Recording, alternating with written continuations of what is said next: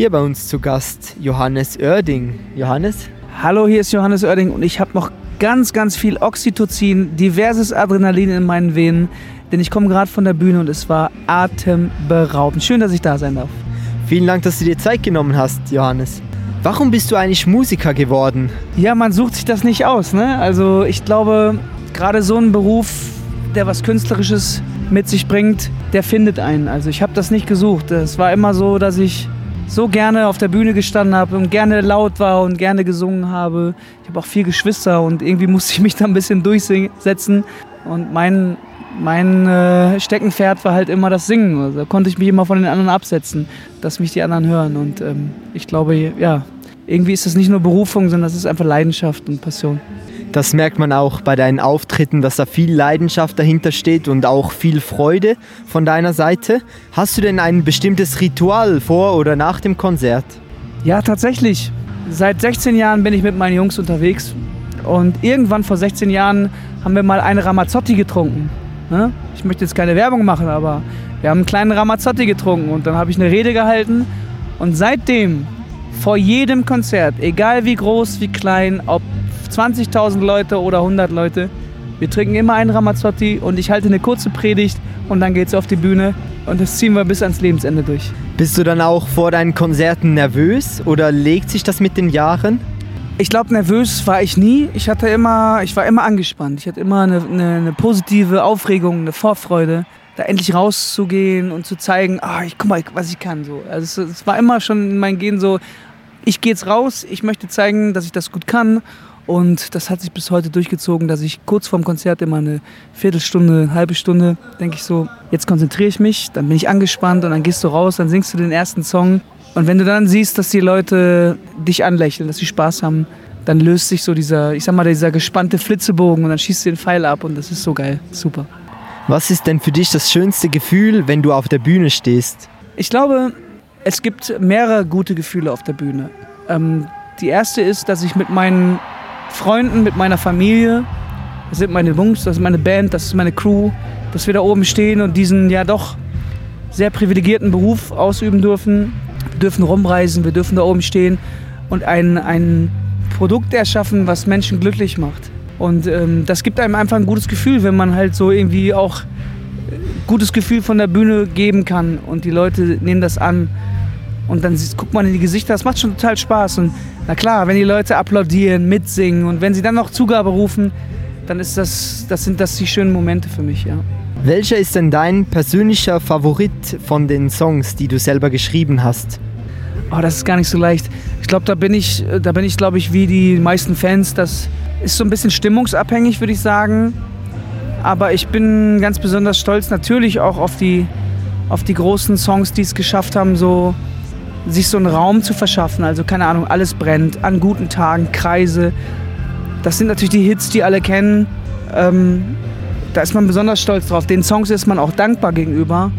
Aber es gibt so ein, zwei kleine, zum Beispiel Heimat ist für mich ein Song, den habe ich irgendwie in einer Viertelstunde geschrieben. Und während des Schreibens wusste ich schon, dass das ein ganz besonderer, zeitloser Song wird. Ich glaube, diesen Song den hätte ich vor 30 Jahren schreiben können, den hätte ich in 30 Jahren schreiben können und der funktioniert auch jetzt, weil der einfach zeitlos ist. Und das hast du nicht oft als, als Songschreiber, dass, du, dass dir das gelingt und deshalb bin ich natürlich darauf ganz stolz und äh, spiele den immer wieder gerne. Ja, das ist super. Hast du dir eigentlich auch mal überlegt, ähm, Lieder auf Englisch zu produzieren oder bleibst du lieber beim Deutsch? Ja, also ähm, jeder Musiker träumt davon, äh, eine große Weltkarriere anzustreben und irgendwie auf Welttournee zu gehen. Aber ich habe gemerkt, wenn ich die Sachen, die ich sagen möchte, wenn ich die Bilder, die ich malen möchte, oder aber die Metaphern, Analogien, Wortspiele, Wortwitze, die ich halt in meinen Songs habe, die kann ich nur in meiner Muttersprache machen. Ich kann die nicht auf Englisch. Mein Englisch ist nicht gut genug. Ich habe ein Schulenglisch, das reicht aus, um in der Welt klarzukommen, aber ich könnte niemals diese, ich glaube, für mich intensiven Texte schreiben. Deshalb bleibe ich einfach bei meinem, bei meinem Songwritertum. Und es ist so schön, dass man in Deutschland, in Österreich, in Schweiz spielen kann, wo einen die Leute verstehen. Und das reicht völlig aus. Ja, sehr schön. Ja, wir verstehen dich eigentlich sehr gut bei deinen Songs, auch wenn wir Schweizerdeutsch sprechen. Du machst dich auch immer manchmal etwas lustig über das Schweizerdeutsch. Nein, auf, gar, auf gar keinen Fall mache ich mich lustig. Ganz im Gegenteil. Ich, das muss ich wirklich mal sagen. Ich liebe die Schweiz. Es ist mein absolutes Favorite Nachbar, Nachbar und Urlaubland. Ich habe so viele Freunde und so viele Geschichten hier erlebt, dass ich so gerne hier bin. Ich liebe Schweizerdeutsch. Ich verstehe es, glaube ich, auch. Okay, das, ich, bei mir ist es so eine Abstufung. Zürcher verstehe ich super. Äh, Basel auch. Berner wird schon schwierig. Berner Dann kommt das Wallis, da hat keiner eine Ahnung. Keiner weiß was. Wenn Steffi, Stefanie Heinzmann mit mir redet, verstehe ich kein Wort. Aber ich liebe das sehr und ähm, ich versuche jedes Mal, wenn ich hier bin, ein bisschen mehr zu lernen, damit man, weil ich einfach das Gefühl habe, wenn du eine Sprache lernst, dann lernst du auch die Menschen kennen und die Kultur und ich sag mal so, wenn man mich nach einer Superkraft fragen würde, wenn ich eine Superkraft mir ausruhen dürfe, dann würde ich die Superkraft nehmen, dass ich alle Sprachen und Dialekte dieser Welt verstehe. Weil ich glaube, das ist das Allerwichtigste, Menschen zu verstehen, mit Menschen reden zu können und ähm, das Schweizerdeutsch ist eins davon und ich, wie gesagt, ich lerne von Mal zu Mal und es ist schön. Was vermisst du eigentlich am meisten, wenn du auf Tour bist? Ich glaube Zeit mit Familie, mit Freunden, ich muss gerade, wir spielen gerade 46 Konzerte im Sommer. Das heißt, ich bin eigentlich vier, fünf Monate unterwegs. Und mir schreiben meine Freunde oft und äh, fragen, ey, bist du morgen dabei? Wir haben eine Geburtstagsfeier hier. Wir haben eine, ähm, eine Hochzeit da.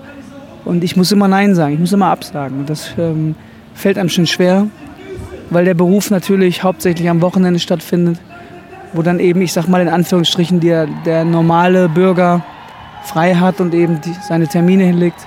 Also ich vermisse eigentlich Zeit, Freizeit und eben besonders die Freizeit mit Freunden. Ja, jeder Beruf hat ja auch so ein wenig seine Schattenseiten und ich denke, das ist sicherlich ein sehr wesentlicher Schattenteil dieses Berufes.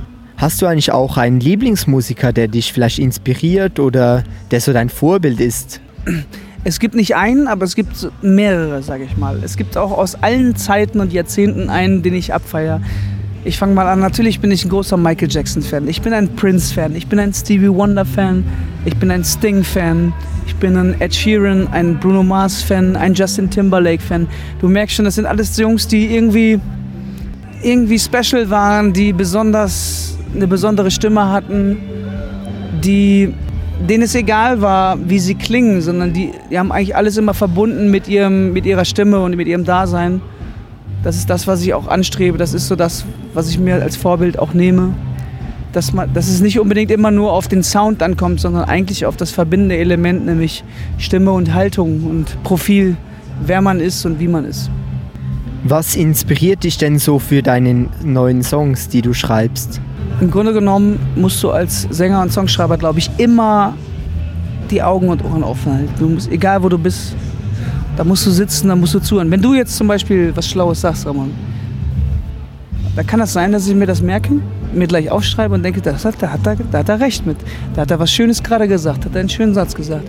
Vielleicht entsteht da ein Song draus. Also im Grunde genommen inspiriert mich wirklich, inspirieren mich die anderen Menschen. Ne?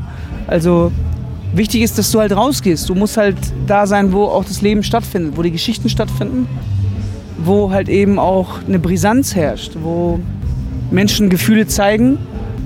Das passiert nicht bei dir zu Hause. Also wenn ich jetzt nur zu Hause rumsitzen würde, introvertiert für mich, dann, dann kann ich vier Songs schreiben, dann habe ich mein Leben erklärt. Aber um halt eben auch alle Gefühlswelten oder gesellschaftliche Dinge oder globale Dinge aufzunehmen, musst du halt gucken, was passiert hier gerade. Ne? Also du bist ja immer auch so ein Gradmesser, so ein Fieberthermometer für das, was gerade abgeht. Und ähm, deshalb bin ich halt so gern unterwegs auch. Was sind deine kurz- und langfristigen Ziele? Also wenn die Pandemie uns eins gezeigt hat, dann, dass man nicht so weit vorausdenken sollte. Denn das, was gerade passiert und was durch Corona passiert ist, hat alles über den Haufen geworfen. Alle Pläne, alle Normalitäten. Von daher, ich habe gar nicht so richtig langfristige Ziele gesteckt. Natürlich will ich mein Leben lang Musik machen. Natürlich will ich hoffentlich noch viele Jahrzehnte gesund auf der Bühne stehen, mich und die Leute glücklich machen. Aber kurzfristig, glaube ich, will ich einfach diesen Sommer genießen, Konzerte endlich wieder spielen dürfen, eine neue Platte rausbringen, neue Songs, weil ich kann die alten teilweise nicht mehr hören. Ich muss mal wieder neu spielen. Und wie gesagt, ich bin ja jetzt schon, ich bin ja, ich bin jetzt nicht so alt, aber ich bin 40. Und da ist mir klar geworden, kannst du es eh nicht planen. Jedes Jahr passiert irgendwas, irgendwas in deinem Leben, familiär, beruflich, privat, was dir zeigt, du kannst es nicht planen und lässt es einfach passieren. Wir wären auch schon fast am Ende meines Interviews. Gibt es noch irgendetwas, das du unseren Zuhörerinnen mitteilen möchtest oder an die Menschen da draußen? Ich bin ja kein großer Philosoph oder sowas. Also ich kann, glaube ich, nur sagen, was ich in, was für mich wichtig ist. Und ich hoffe, dass es den Menschen genauso geht. Ähm, das Allerwichtigste ist gesund bleiben, lieb zueinander sein, aufeinander aufpassen, zusammenhalten, nicht auseinanderdriften, weltoffen bleiben, pluralistisch tolerant.